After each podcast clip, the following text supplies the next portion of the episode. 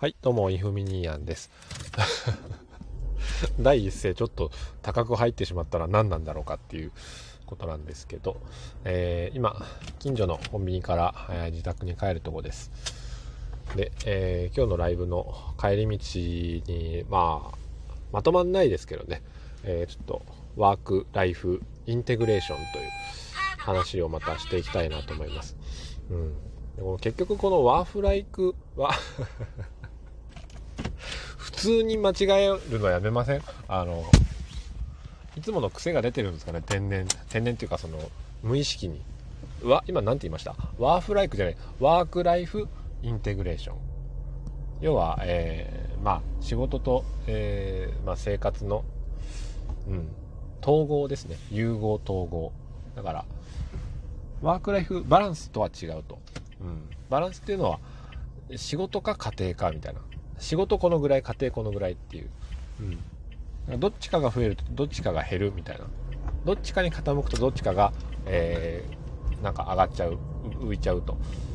いうのがバランスですけど。インテグレーション統合融合っていうのはまあ要は調和する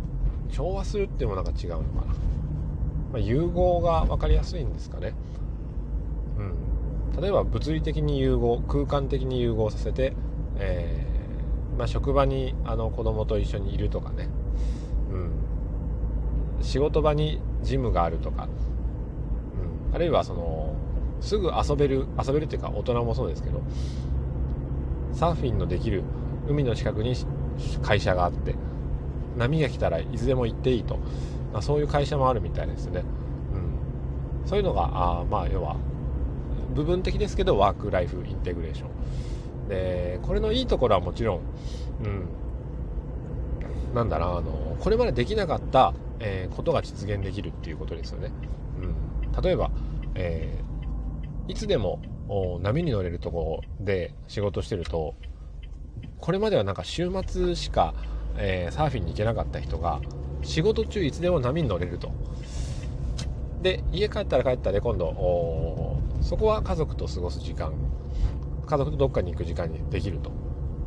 だからあそういう意味では時間の使い方が全く変わってくるっていうことですよね。うん。あとはコスト的なことも変わってくるんじゃないかなと思うんですよね、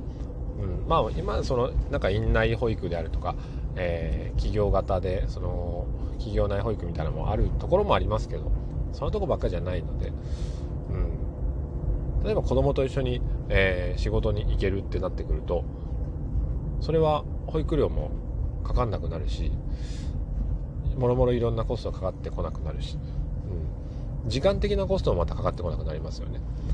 あ家に着いちゃった。ということでまあそのワークライフの統合融合っていうことに今すごく興味が、えー、出てきていて、うん、じゃあ私はどうするんだろうっていうのは、えー、まあ考えていきたいなと思いますけど、うん、なんかね、あのー、いい方法があるのかなっていうふうに、うん、考えております。ということで、まあ、導入ですね。ワーク・ライフ・インテグレーション。えー、まあ、日本語に直すと、仕事と、まあ、生活、暮らしの融合、統合と。まあ、垣根をなくすというか、うん、境界線をなくすというか、うん、枠を外して、えー、だから動物園の動物を全部一緒くたにしちゃうみたいなもんでそこにはやっぱ相性っていうのもあるから全部を一緒にはできないんだろうけどこれまでその線引きをしていたところをに少し、うん、線をなくしてやることによって新しい形っていうのがやっぱ見えてくるんじゃないかなっていう、うん。いうことで、えー、まあ、全然まとまらないお話でございました。それでは、今日も、えー、まとまらない一日をお過ごしくださいませ。さようなら。